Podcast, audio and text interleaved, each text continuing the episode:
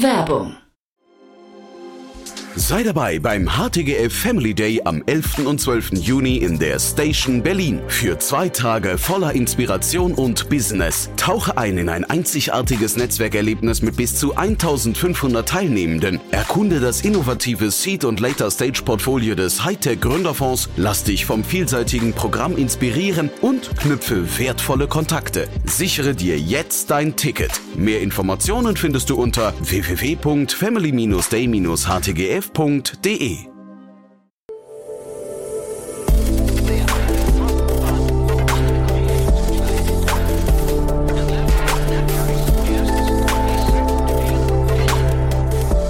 Startup Insider Daily. Interview. Herzlich willkommen zu Startup Insider Daily. Mein Name ist Jan Thomas und heute zum wiederholten Male bei uns Boris Bösch, der Co-Gründer und Managing Director von Everstocks. Ihr kennt das Unternehmen vielleicht noch aus dem letzten Gespräch. Boris war so vor ungefähr anderthalb Jahren bei uns zu Gast. Da haben wir über die Finanzierungsrunde damals gesprochen. Das war eine ordentliche Finanzierungsrunde in Höhe von 20 Millionen Euro. Das Unternehmen ist im Logistikbereich unterwegs, im Fulfillment-Bereich und ja, betreut eine ganze Menge an renommierten Kunden schon. Und wir haben zum einen über den Markt gesprochen, wir haben aber auch über die Expansion in die USA gesprochen, wie sowas vonstatten geht, wie man das intern verkauft. Ja, und auch vor allem, ob sich der Markt gerade konsolidiert, ob man da vielleicht äh, übernahmebereit sein muss in die eine oder andere Richtung. Also ist ein tolles Gespräch geworden, finde ich, mit vielen Facetten. Deswegen freut euch jetzt auf Boris Bösch, den Co-Gründer und Managing Director von Everstocks. Startup Insider Daily. Interview. Cool, ja, ich freue mich sehr. Boris Bösch ist hier, Co-Founder und Managing Director von Everstocks. Hallo Boris. Hallo Jan Thomas, vielen Dank, freue mich sehr dabei zu sein. Cool, ja, zum wiederholten Male hier. Ähm, Vielleicht für die, die, ich glaube, wir haben Ende 21 miteinander gesprochen, ne? als ihr eure Runde abgeschlossen habt. Genau, Ende 21, ziemlich genau ein Jahr her. Mhm, da, damals waren es 20 Millionen äh, Dollar, glaube ich, ne? oder Euro, ich habe es gar nicht mehr genau vor Augen, aber. 20 ähm, Millionen Euro, ja. ja. Genau. Wie viel ist davon noch da? Der Großteil ist davon noch da, ähm, weil äh, wir grundsätzlich, äh, sprechen wir gleich dazu, ähm, technologiefokussiert, sehr kapitaleffizient arbeiten, sowieso schon vom Businessmodell her. Mhm. Ähm, und genau, freuen uns dementsprechend auch, äh, damit weiterzuarbeiten die nächsten Jahre. Ja, ich hatte mir so ein bisschen Sorgen gemacht, habe ich dir im Vorfeld auch schon kurz gesagt, weil das Marktumfeld an sich ja für Modelle wie eures irgendwie, da gibt es ein paar Indikatoren, finde ich, die lassen zumindest erahnen, dass es nicht ganz so einfach ist wie vielleicht vor anderthalb Jahren noch. Ne? Also äh, E-Commerce an sich hat ja während Corona so einen richtigen Boom erlebt, aber jetzt kam auch so die, ich glaube, die das kalte Erwachen so ein bisschen. Ne? Vielleicht kannst du mal aus deiner Sicht beschreiben, wie sich der Markt sag mal, zum Positiven oder zum Negativen verändert hat. Mhm, gerne. Ähm, ich, ich glaube, die letzten Jahre waren auf jeden Fall sehr, sehr aufregend ähm, mit verschiedenen Wellenbewegungen und viel Momentum.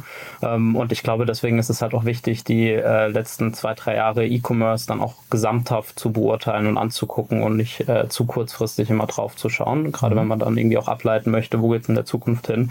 Ähm, und es war mit Sicherheit durch äh, Covid ausgelöst, aber natürlich auch durch die ganzen äh, unterliegenden Treiber, die ähm, Konsum langfristig verändern, ähm, vor zwei Jahren und äh, danach ein sehr starkes Wachstum äh, in diversen E-Commerce-related Modellen, Direct-to-Consumer, aber auch über Marktplätze und so weiter und so fort zu sehen.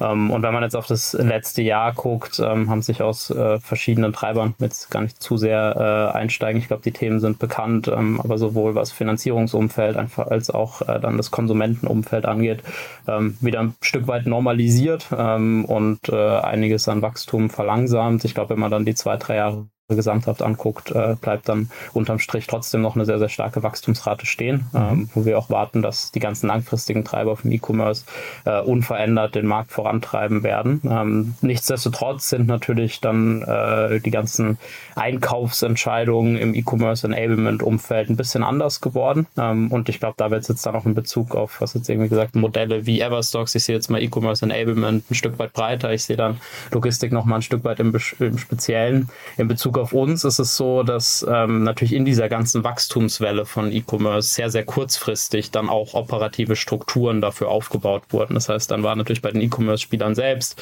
genauso wie auch bei den entsprechenden Enablern und Zulieferern, dann sehr, sehr viel auf Wachstum, Expansion so schnell wie möglich ähm, ausgerichtet. Und da ist dann mit Sicherheit gerade bei vielen E-Commerce-Unternehmen dann auch viel, was äh, an der Stelle Prozessexzellenz, operative Effizienz, um dieses Wachstum im Hintergrund dann auch profitabel abbilden zu können, auf der Strecke geblieben. Und ich glaube, da ist jetzt auch das Riesenpotenzial für eine Lösung wie Everstocks ähm, und generell andere Spieler im Markt dabei zu helfen, ähm, jetzt dieses Wachstumslevel und Volumenlevel, das erreicht wurde, in der Phase, in der ähm, Wachstum dann nicht über allem steht, sondern eher auch geguckt wird, so wie, wie bilde ich meinen Umsatz, den ich habe, eigentlich ab und, und was fällt da alles an Prozessen und Kosten im Hintergrund ab, dann mit den Lösungen dabei zu helfen, ähm, sich möglichst effizient aufzustellen, was Prozesse und Kosten ansteht. Und da haben wir sehr, sehr viele Ab Anknüpfungspunkte mit Everstocks und dementsprechend, glaube ich, einfach ein Stück weit ein, ein Shift im Fokus, äh, wo die Lösungen helfen müssen. Ja, das war eine tolle Analyse, muss ich sagen. Ähm, vielleicht trotzdem oder auch eine Situationsbeschreibung. Vielleicht kannst du trotzdem mal für die Hörerinnen und Hörer, die euch jetzt noch nicht so gut kennen, mal kurz noch beschreiben, wo ihr euch verortet. Ne? Wenn du sagst Everstocks und eure Marktbegleiter, ähm, das ist ja vielleicht für viele nicht ganz klar, was genau euer Leistungsspektrum ist. Mhm. Super gerne. Ähm, wir fokussieren uns auf äh, Zugang äh, zu exzellenter Logistik für ähm, Marken und Handelsunternehmen im ganzen E-Commerce und Multi-Channel-Bereich. Ähm, das heißt, äh, was wir im Endeffekt tun, ist äh, zum einen, dass wir ein Netzwerk aufgebaut haben an erstklassigen Logistikdienstleistungen. Ähm, das alles umfasst von Warehousing, Fulfillment Services ähm, bis hin zu dann auch, äh, wo wir letztes Jahr viel ausgebaut haben, ganzen Versanddienstleistungen mit äh, DHL, UPS, GLS, FedEx, wie sie alle heißen, ähm, die man benötigt, ähm, um die ganze Logistik aufzustellen. Und es ist ursprünglich ein extrem fragmentierter Markt. Wir bündeln äh, diese verschiedenen Dienstleistungen von verschiedenen äh, Anbietern dann auch innerhalb von einer integrierten Lösung ähm, und ermöglichen äh, dann mit unserer Software, mit unserer Technologieplattform, in, in die all diese Services äh, integriert sind, die gesamte Steuerung mit einer einfachen Integration und komplett über unsere Software, ähm, was dann für die, für die Händler ähm, die ganzen operative, operativen Prozesse deutlich effizienter aufstellen lässt und dann eben im zweiten Schritt ähm, so eine grenzenlose Skalierung der Logistik auch ermöglicht.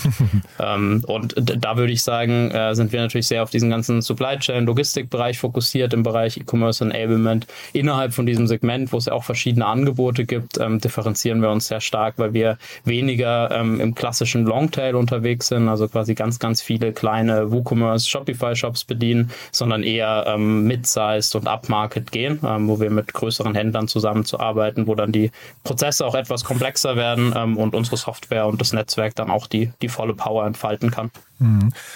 Seit dem letzten Gespräch, ähm, Ende 21, was ist seitdem passiert? Also 15 Monate, so roundabout, ähm, wie habt ihr euch entwickelt? Ja, ähm, sehr, sehr viel. War ein sehr ja. aufregendes Jahr, ähm, persönlich wie für das gesamte Unternehmen. Ähm, die, das gesamte Team natürlich sehr stark ausgebaut, sind von äh, knapp 40 auf mittlerweile 100 Mitarbeiter, Mitarbeiterinnen ähm, angewachsen, ähm, haben Produkt lösungstechnisch sehr, sehr viel weiterentwickelt. Das heißt, insbesondere in dem gesamten Bereich äh, Versandangebote, Versandlös Versandlösungen haben wir sehr, sehr viel entwickelt, gerade weil wir da sehr, sehr starkes Potenzial sehen, über Multi-Carrier-Ansätze sehr, sehr viel Geld zu sparen und kosteneffizienter zu sein, ähm, was im Marktumfeld letztes Jahr und dieses Jahr für unsere Kunden sehr wichtig war. Ähm, und wir haben äh, internationale Expansion äh, sehr stark weiter vorangetrieben. Das heißt, äh, unser Fokus ähm, vor der Series A lag vor allem auf der Dachregion und UK ähm, und mittlerweile sind wir innerhalb von Europa deutlich weiter expandiert, Italien, Niederlande, auch Richtung Osteuropa, um einige zu nennen, aber haben auch äh, den Schritt getan, ähm, jetzt in den USA aktiv zu sein. Mhm. Da sprechen wir gleich nochmal ein bisschen drüber, aber dieses ideale Kundenprofil von euch vielleicht nochmal ganz kurz. Ähm, ab welcher, du hast vorhin gesagt, ähm, so der kleine Shopify oder WooCommerce-Anbieter findet bei euch weniger statt. Ab welcher Größenordnung geht das los? Ja, es geht los ab ähm, 5 bis 10 Millionen Euro äh, Umsatz. Ähm, also auf Auch der Seite Range, des ne? Händlers, ja. E-Commerce-Unternehmens. Das ist schon eine Range. Also da spricht man dann schon auch über einige tausend Pakete, Artikel, die irgendwie im Monat verschickt werden müssen, um das noch so ein bisschen greifbarer zu machen neben dieser Umsatzzahl. Ähm, und dann äh, begleiten wir Unternehmen aber wirklich auf dem äh, Wachstumsweg bis zu, wir nennen das äh, intern Market Leader of Tomorrow. Ähm, das heißt, da gehören auch mittlerweile einige Kunden dazu, die, wo wir eher über einige hundert Millionen Euro Umsatz sprechen. Ähm, haben wir nicht immer, Stand heute unbedingt 100% Share of Wallet von der gesamten Logistik dann. aber da, da ist ganz klar unser Ansatz, wirklich äh, große Händler, die dann auch äh, gewisse Komplexitäten der Logistik haben, unter anderem auch äh, oftmals einen internationalen Anspruch, ähm, um da die Brücke wieder zu schlagen.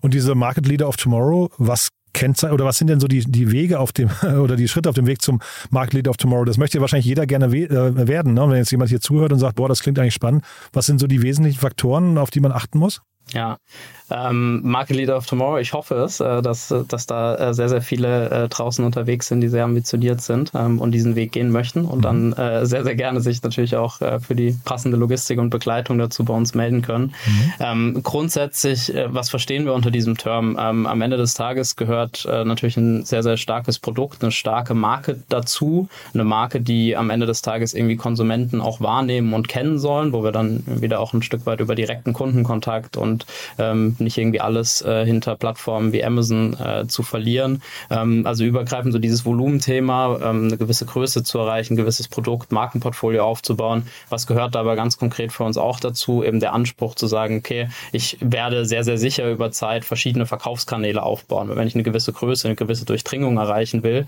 will ich nicht irgendwie nur über meinen Online-Shop verkaufen, ich will nicht nur über einen Marktplatz verkaufen, ich will nicht nur irgendwie über Retailer gelistet sein, sondern da sehen wir die Zukunft ganz, ganz klar ähm, Omnichannel Channel aufgestellt und da gehört für uns auch dazu, äh, wenn man eine sehr starke Durchdringung in einem Heimatmarkt erreicht hat, ähm, wird man an dem Punkt natürlich auch nicht stehen bleiben wollen, sondern vermutlich auch über Internationalisierung, Expansion nachdenken wollen und genau diese Themen wie irgendwie eine gewisse Produktvielfalt, eine gewisse Vielfalt an Verkaufskanälen, eine gewisse Vielfalt an Absatzmärkten, da wird Logistik richtig schön komplex ähm, und da können wir richtig viel Mehrwert bieten. Du hast vorhin vom Share of Wallet gesprochen. Was sind denn so die ersten Punkte, die man vielleicht oder die ersten Bereiche, die man ausgliedert in der Logistik? Ähm, und gibt es denn auch Unternehmen, die äh, Logistik möglicherweise als ein Kernthema bei sich sehen, als eine Kernkompetenz und sagen, das möchten wir eigentlich nicht outsourcen? Ja, wir, wir sehen zwei, würde ich sagen, äh, starke Kundenprofile bei uns. Ähm, das eine ist so das Kundenprofil an ähm, modernen Unternehmen, würde ich sagen, die selbst in den meisten Fällen noch nicht unbedingt älter als 10 bis 15 Jahre sind ähm, da ist es meistens so, dass äh, sehr, sehr ratsam ist und in den meisten Fällen auch so gehandhabt, ähm, die Logistik äh, eigentlich zu, zu 100 Prozent auszulagern, einfach mhm. um ähm, sich auf Kernkompetenzen fokussieren zu können, die das Team hat, die halt eher im Marketing, Sales, Produktbereich liegen ähm, und einfach auch die Dynamik, Geschwindigkeit des Geschäfts sehr unökonomisch machen würden, irgendwie äh, gewisse große CapEx-Investments für eigene Logistik in die Hand zu nehmen. Das heißt, in diesen Kundensegmenten sind ja auch äh, diverse Referenzen von uns bekannt. Ähm, da sind wir dann meistens auch mit 100% Share of Wallet unterwegs, weil diese halt dann die gesamte Logistik ähm, über uns abwickeln. Und dann ist so das zweite Kundenprofil, das erste Kundenprofil beschreibt auch ganz schön so diesen Weg, den wir mit diesen Unternehmen zum Market Leader of Tomorrow gehen wollen. Das zweite Kundenprofil ist wahrscheinlich, würde ich jetzt mal sagen, sehr plakativ Market Leader of Today, äh, der okay. Tomorrow auch noch sein will und bleiben mhm. möchte und dementsprechend natürlich auch nicht verpassen darf, ähm, Innovationen in der Logistik, ich sage jetzt mal irgendwie Kundenerfahrung, Liefergeschwindigkeit, Transparenz, äh, Retourenhandling und so weiter mitzugehen. Ähm, bei diesen Kunden, die haben oftmals auch ein, zum Beispiel eine sehr, sehr starke Präsenz im Retail oder selbst äh, zum Beispiel viele Retail-Shops ähm, offline. Mhm. Da ist eine sehr große, oftmals Inhouse-Logistik dahinter, die genau für diesen Zweck aufgebaut wurde. Das heißt, in solchen Fällen ähm, sehen wir es oft, dass wir zum Beispiel das äh, E-Commerce-Geschäft übernehmen, dass wir das Marktplatzgeschäft übernehmen oder dass wir auch ähm, die internationalen Märkte dann mit lokalen Fulfillment-Centern und schnelleren Lieferzeiten bedienen, ähm, wo man dann in so einem hybriden Setup ist aus äh, gewisse Bereiche, zum Beispiel das Retail-Geschäft oder der Heimatmarkt mit irgendwie einer langfristig geplanten Inhouse-Logistik, wo dann über zehn Jahre Horizont viel investiert wird und alles, was sozusagen ein Logistiknetzwerk darüber hinaus aufgebaut wird für neue Geschäftsbereiche, für neue Märkte, ähm, über uns zu machen. Ich hatte unter euren Kunden hatte ich eine ganze Reihe an Food-Startups gesehen, ne? Also Fly, Y-Food, äh, Nukao und so weiter. Äh, liegt das ein bisschen in der Natur der Dinge, dass Unternehmen, die wahrscheinlich einen kleineren Warenkorb haben, eher die Log Logistik outsourcen?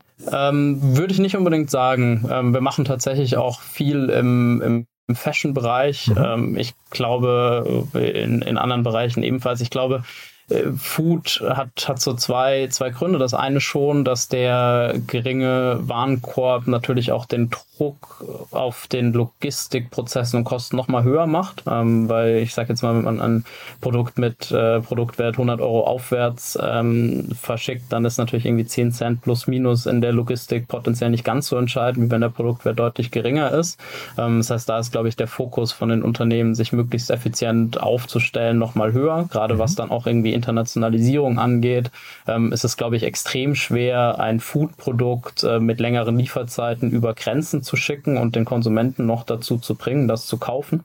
Ähm, dazu kommt, dass äh, fast jedes Food-Unternehmen von Natur aus einen äh, Multi-Channel-Ansatz hat, weil die wenigsten Food-Unternehmen nur online verkaufen würden oder irgendwie nur sich auf Retail verlassen oder historisch wahrscheinlich einige irgendwie auf den Einzelhandel verlassen von den modernen Unternehmen, die wenigsten nur Einzelhandel machen wollen. Das heißt, auch da können wir wieder sehr, sehr stark helfen. Ähm, ich glaube, jetzt Everstock spezifisch kommt noch dazu, dass wir uns ähm, auch in der ganz frühen Phase von Everstocks für eine gewisse Go-to-Market-Strategie mit Durchdringung im Food-Segment entschieden haben, Food und Cosmetic, ähm, und dann nach und nach über die Jahre unseren Produktfokus äh, erweitert haben. Und klar, insbesondere in unseren Case Studies, ähm, die und Veröffentlichungen, ähm, da arbeiten wir natürlich sehr, sehr gern mit Kunden, die schon sehr lange bei uns sind und auch viel zu Everstocks erzählen können und wir schon sehr erfolgreiche Wachstumsgeschichten miteinander haben. Ähm, ich glaube, daher vielleicht auch der, der potenzielle Bias über unsere Webseite. Und jetzt hast du schon gesagt, ähm, äh, Expansion, interna internationale Expansion ist gerade ein Thema für euch. Ähm, ihr geht in die USA gerade. Ähm, ist das quasi ähm, nur das Logistikhandling, das in die USA geht, oder ist das auch Kundenakquise dort? Mhm. Ähm, wir fokussieren uns in allererster Linie auf das Logistikhandling ähm, für unsere Kunden äh, in den USA. Ähm, also europäische Kunden oder deutsche Kunden, die dann in die USA ähm, verkaufen möchten. Genau, richtig. Unser Fokus liegt nach wie vor äh, vorwiegend auf europäischen Kunden und mhm. äh, Kunden aus UK, äh, die aber USA entweder schon als starken Absatzmarkt haben ähm, und oder dorthin expandieren möchten. Ähm, und das ist auch ein bisschen Hintergrund zu geben ähm, für uns der, der Ansatzpunkt gewesen, weshalb wir ähm, diese USA-Expansion, ich würde mal sagen, in der Unternehmenshistorie jetzt relativ früh gemacht haben im Vergleich zu anderen äh, europäischen Scale-Ups und Startups, weil wir, glaube ich, auch durch diesen Fokus auf mittelgroße Unternehmen und aufwärts sehr, sehr viele Kunden im Portfolio hatten, die schon signifikantes US-Geschäft hatten mhm. und großes Interesse hatten, das dann auch äh, über Everstocks in den USA abwickeln zu können, wenn wir bereits in äh, Europa die zentrale Plattform für Logistiksteuerung sind. Ähm, und dementsprechend natürlich der Business Case für uns sehr früh auch Sinn gemacht hat, weil wir jetzt nicht auf Verdacht expandieren mussten mit dann irgendwie teurer Kundenakquise und dem ganzen Aufbau, ähm, sondern schon äh, gewisse garantierte Volumen hatten zu dem Zeitpunkt, wo wir dann die Entscheidung getroffen haben, äh, Logistikkapazitäten in den USA auszubauen. Als ähm, B2B SaaS-Unternehmen läuft man immer Gefahr, dass man zu sehr auf Kundenwünsche eingeht, also individuelle Kundenwünsche und dann so ein bisschen den Fokus verliert ne, und die Roadmap aus den Augen verliert oder die ursprünglichen Pläne.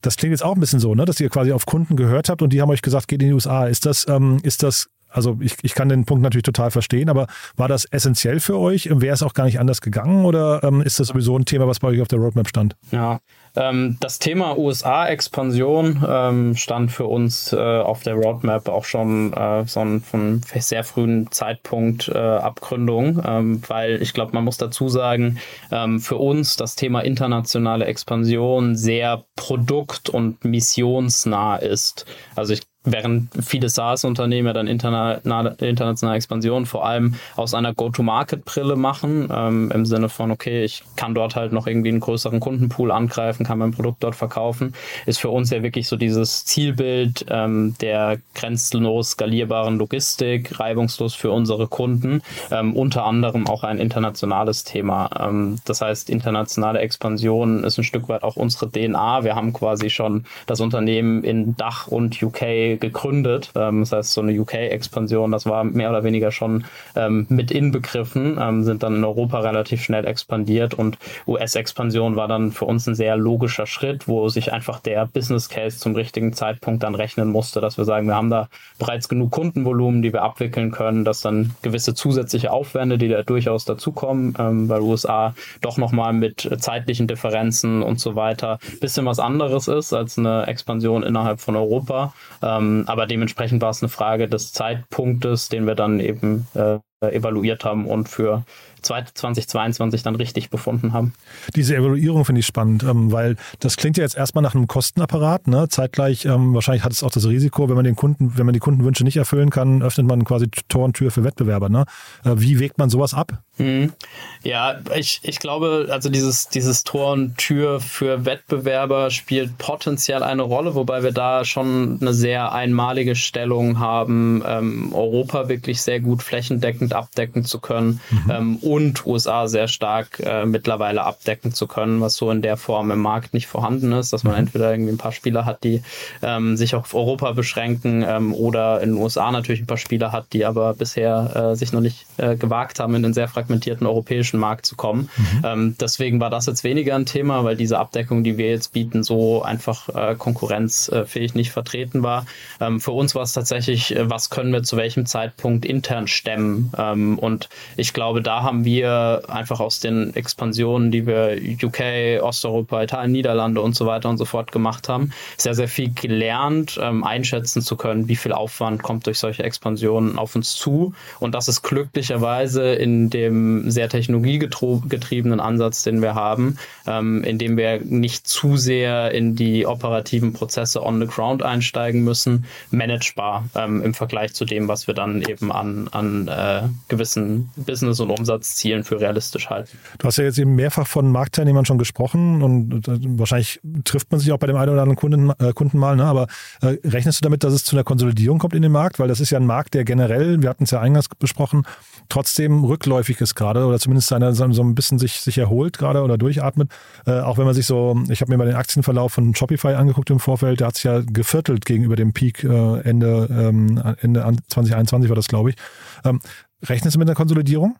Ich, äh, kurze Antwort ja, ähm, auf, auf jeden Fall. Ähm, ich rechne mit einer Konsolidierung, ähm, weil es einfach auch sehr, sehr viele Angebote und Spieler gibt, sehr, sehr mhm. viele Runden gab. Ähm, ich glaube, dass das ist definitiv sinnvoll.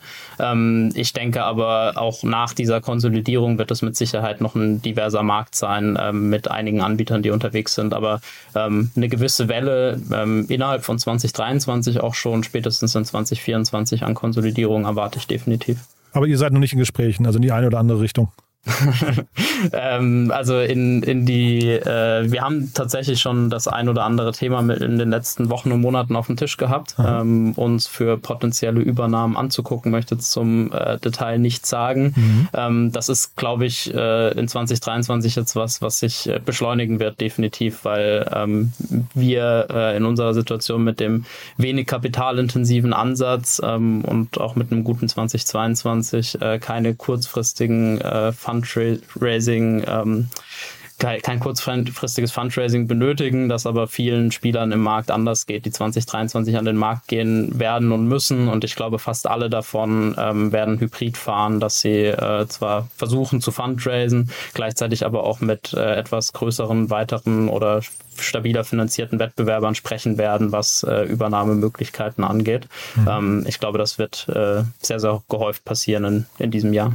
Ja, das ist ja spannend, weil ich hatte jetzt, äh, das wäre meine nächste Frage gewesen bei euch zum Fundraising, was noch passieren muss bis zur nächsten Runde. Aber jetzt höre ich gerade raus, die ist gar nicht geplant in nächster Zeit. Ja, also grundsätzlich ähm, planen wir auf jeden Fall mit äh, der nächsten Runde. Ähm, ich glaube, wir tun aber jetzt gerade gut daran, äh, eher so zu arbeiten, äh, so gesund und stabil weiterzuarbeiten, wie wir es mhm. getan haben, dass halt kein großer Zeitdruck auf dieser Runde liegt ähm, und wir nicht in, in 2023 uns äh, mit dem Thema beschäftigen müssen. Jetzt habe ich aber gerade ja schon angedeutet, mhm. äh, dass allein durch Wettbewerbsdynamiken äh, natürlich ein gewisses Momentum in den Markt kommt, auch mhm. in den Investormarkt, was für uns bedeutet, wir sind sehr nah dran. Wir sprechen mit äh, mit zahlreichen äh, Investoren, tauschen uns regelmäßig aus über gewisse Fortschritte. Und ich möchte da definitiv nichts ausschließen. ähm, das äh, ist dann aber, glaube ich, so ein bisschen von der Dynamik des Marktes abhängig und für uns äh, definitiv, äh, genauso wie, glaube ich, für alle anderen Gründer, die gerade in der Situation sind, in 2023 kein Fundraising machen zu müssen, ähm, sehr, sehr sinnvoll, gerade in äh, da eher einer beobachtenden Haltung zu sein mega spannende Position, in der ihr da seid gerade. Ne? Also wenn ihr nicht müsst, ist ja schon mal super. Zeitgleich, ähm, ich höre raus, man pflegt dann zumindest Investorenkontakte und baut zumindest dieses Szenario, baut mal vor, dass man dieses Szenario Übernahmen etc., Konsolidierungsbegleiter dann irgendwie auch ähm, ja, erfüllen könnte. Ne? Ja, ich, ich glaube tatsächlich, dass das sehr, sehr wichtig ist und sehr spannend ist, da im Austausch zu sein, weil natürlich ein äh, Konsolidierung Szenario potenziell auch nochmal ein Beschleuniger sein kann, mhm. sollte für gewisse Finanzierungsrunden und auch für die Equity Story. Mhm. Ähm, wenn viele Möglichkeiten da sind, ähm, die man dann mit einer zusätzlichen Finanzierung über das organische Wachstum hinaus auch nochmal angucken könnte, ist das natürlich auch für viele Investoren extrem spannend. Ähm, von daher, ich glaube, ein, ein, gewisser, gesunder Austausch ähm, ist, ist da auf jeden Fall angebracht. Super. Du, da vielleicht letzte Frage nochmal kurz zu den USA. Wann war eure Mission USA erfolgreich? Was sind so die KPIs, an denen ihr das festmacht? Ähm, äh, also ist ja wahrscheinlich sowieso, ihr, ihr geht dahin, um zu bleiben, ne? aber ähm, was, was sind intern so die, Mess, die, die, die Kennzahlen? Ja, definitiv. Wir gehen hin, um zu bleiben. Ähm, und äh, dadurch, dass der Fokus für uns jetzt in dieser ersten Phase, ähm, wie wir vorhin besprochen haben, vor allem darauf liegt, unsere europäischen und UK-Kunden, die signifikanten Absatz in den USA haben, ähm, dann auch dort erfolgreich bedienen zu können, mhm. ähm, liegt es für uns vor allem in der, in der Durchdringung und dem Share of Wallet zu sagen, dass wir erfolgreich sind. Das heißt, dass wir sagen, alle Kunden, die wir Stand heute schon bedienen, die signifikantes US-Business haben, bewegen dieses US-Geschäft dann auch zu uns. Also tendenziell eine Upsell-Metric, Share of Wallet-Metric, die wir sehr stark äh, beobachten, wo wir auf einem sehr guten Weg sind, weil wir damit natürlich zeigen können, äh, die Lösung funktioniert, das Upselling funktioniert. Ähm, es wird mit Sicherheit spätestens mit der Series B, nach der Series B bei uns dann die Phase kommen, wo wir ähm, den Schalter auch umlegen und auch noch aktiver und weniger opportunistisch tatsächlich dann auch drauf gehen werden, US-Kunden äh, aktiv zu gewinnen für die mhm. Lösung. Dann werden die Metrics, die wir messen, mit Sicherheit nochmal deutlich stärker ähm, umsatzorientiert sein. Ja, weil die Story funktioniert natürlich wahrscheinlich sogar noch besser in die andere Richtung. Ne? Wenn ihr US-Kunden sagt, wir, wir bringen euch nach Europa, ist doch eigentlich eine tolle Story. Richtig, das, das machen wir Stand heute auch schon. Ach so, super. Boris, also sehr, sehr spannend, finde ich. War eine tolle Wasserstandsmeldung, finde ich, bei euch. Tolle Einblicke. Haben wir was Wichtiges vergessen für den Moment? Ich glaube, wir haben äh, zu allem Aufregenden gesprochen. cool. Du, dann ganz, ganz, ganz lieben Dank und äh, ich würde sagen, wir bleiben in Kontakt. Äh, Series B hast du angedeutet oder äh, Übernahmen oder wie auch immer. Also wir, wir schauen einfach mal, was als nächstes ähm, vielleicht als Gesprächsthema äh, funktionieren könnte, ja? So machen wir es. Ich freue mich drauf. Danke dir, ne? Bis dann. Ciao. Bis dann. Ciao. Startup Insider Daily der tägliche Nachrichtenpodcast der deutschen Startup-Szene. Ja, das war's. Das war Boris Bösch, der Co-Gründer und Managing Director von Everstocks. Ich hoffe, ich habe nicht zu so viel versprochen. Ich fand es sehr, sehr spannend, muss ich sagen. Hat mir großen Spaß gemacht, äh, zumal wir wirklich vor, ja, ich glaube, rund anderthalb Jahren gesprochen hatten. Seitdem ist viel passiert. Ich finde, Boris hat das sehr, sehr gut erklärt. Ist toll zu sehen, dass das Unternehmen zumindest scheinbar sehr liquide ist. Also gerade keinen akuten Finanzierungsbedarf hat, denn möglicherweise sind ja gerade diese Modelle derzeit nicht so ganz finanzierungsfähig. Ihr habt es ja gerade gehört, da kommt möglicherweise eine Konsolidierungswelle auf uns zu. Da fand ich, war seine Antwort ja sehr, sehr klar. Und ja, von daher bleiben wir dran. Ich bin gespannt, wie es weitergeht. Wir drücken die Daumen für den Gang in die USA und ja, beobachten das mal aus der Ferne. Und wenn sich die Gelegenheit ergibt oder wenn die nächste Finanzierungsrunde oder Konsolidierungsübernahme möglicherweise ansteht, dann sprechen wir sicherlich nochmal mit Boris. Also ich fand es auf jeden Fall super cool. Wenn es euch gefallen haben sollte, wie immer die Bitte, empfehlt uns gerne weiter.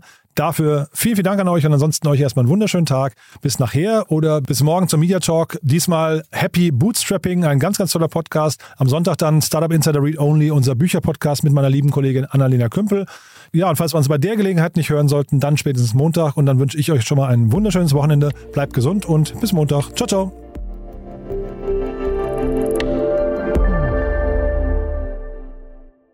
Diese Sendung wurde präsentiert von Fincredible. Onboarding made easy mit Open Banking. Mehr Infos unter www.fincredible.io.